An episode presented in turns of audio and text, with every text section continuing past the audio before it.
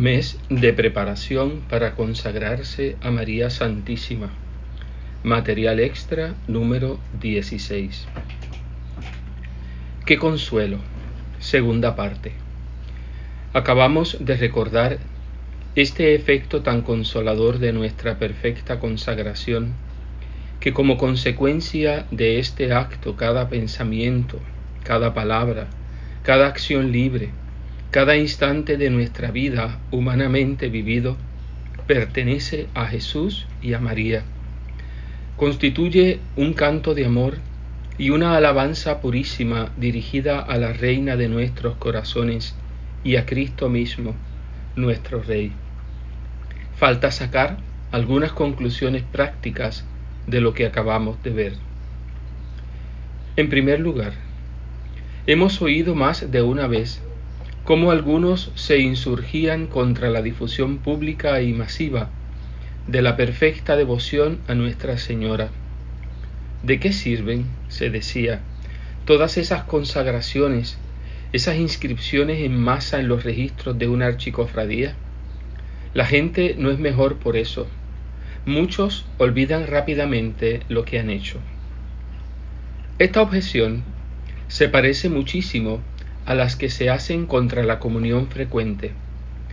Consideramos exageradísima la afirmación de que la mayoría de los esclavos de amor sacan de su donación muy poco progreso perceptible y que no se acuerdan sino muy raramente de su consagración. Pero aun cuando esto fuera cierto, no por ello deberíamos dejar de atraer a todos si pudiéramos como nos lo pide nuestro Padre, a esta verdadera y sólida devoción. El motivo principal de este celo debe ser el efecto tan consolador de esta donación que acabamos de recordar.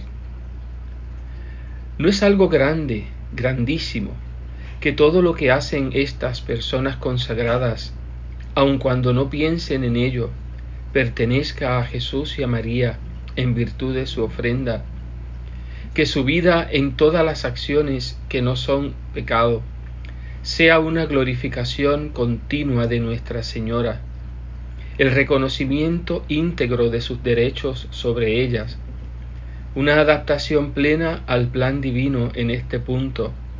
Y por consiguiente una santificación secreta tal vez, pero real, de todas esas vidas. Y esto en un sentido mariano? Nuestros esfuerzos de amplia difusión de la perfecta devoción no quedan ya con esto suficientemente justificados y ricamente recompensados?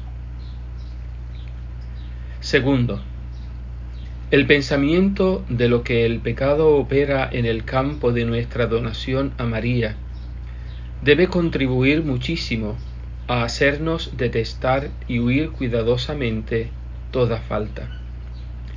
La falta grave es la ruptura con Dios, el bien supremo, pero también con María, nuestra Madre y Señora, con quien hemos quedado ligados por una promesa de fidelidad eterna.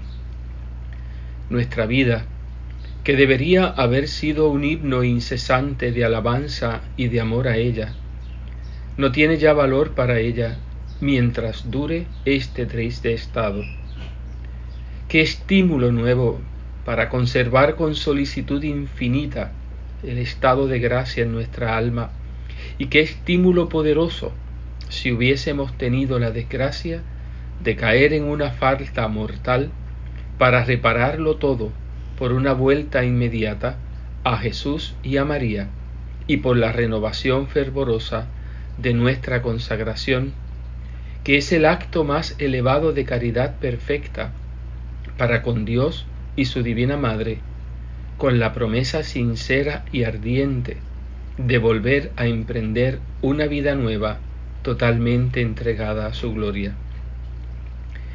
Y con qué cuidado no intentaremos evitar también toda falta venial, que es de hecho una retractación parcial de nuestra sublime donación, una infidelidad flagrante a la palabra dada, una especie de hurto de lo que ya les habíamos dado para siempre.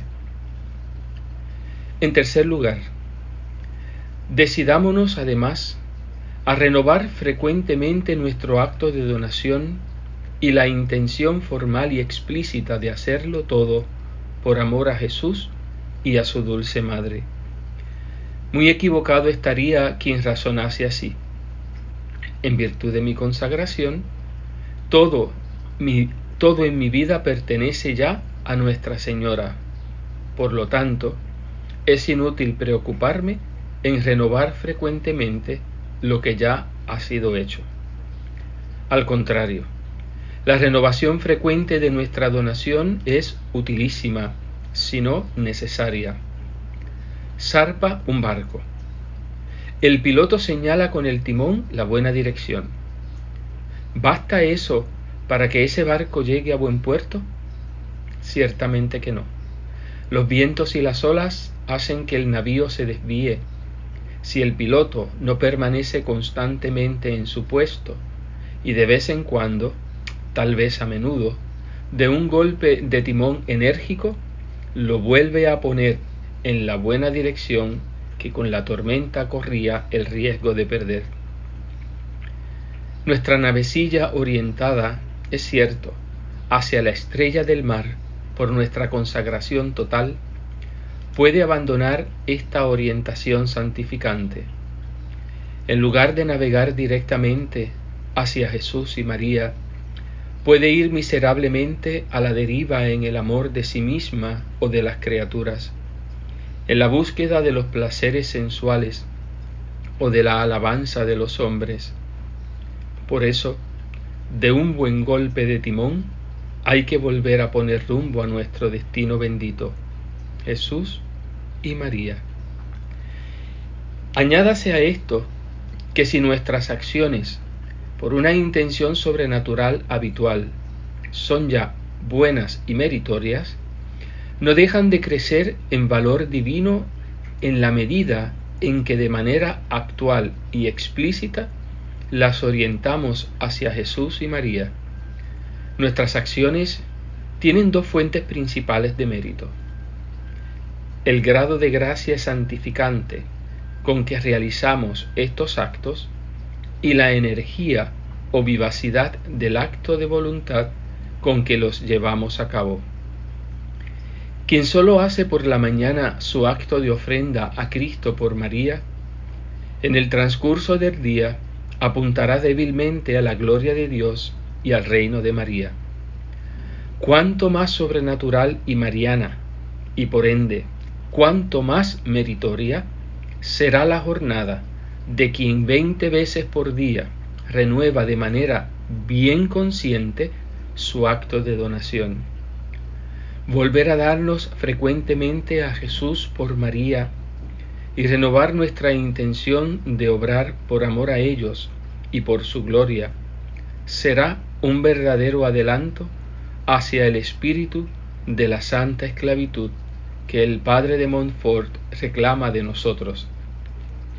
Repitamos nuestra donación a la dulce Virgen al despertarnos y al levantarnos, y que esta misma donación sea nuestro último saludo de buenas noches a nuestra Divina Madre.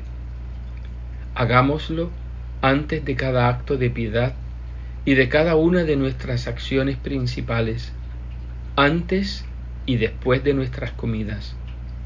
Hagámoslo cada vez que suena la hora cuando encontramos la imagen de Nuestra Señora en el momento de la tentación y de la prueba, como agradecimiento por una alegría o por un favor. Hagámoslo con una fórmula compuesta por nosotros según nuestras conveniencias, o por fórmulas conocidas, indulgenciadas tal vez. Podremos hacer lo mismo y aún mejor, con una mirada interior con un grito del corazón, con un impulso de la voluntad, con un acto puramente espiritual. Todo eso según nuestras conveniencias y según nuestras preferencias. Pero hagámoslo frecuentemente, perseverantemente. Cada vez que lo hagamos, daremos gusto al corazón de Dios y haremos sonreír de felicidad a la divina e incomparable Madre de Jesús.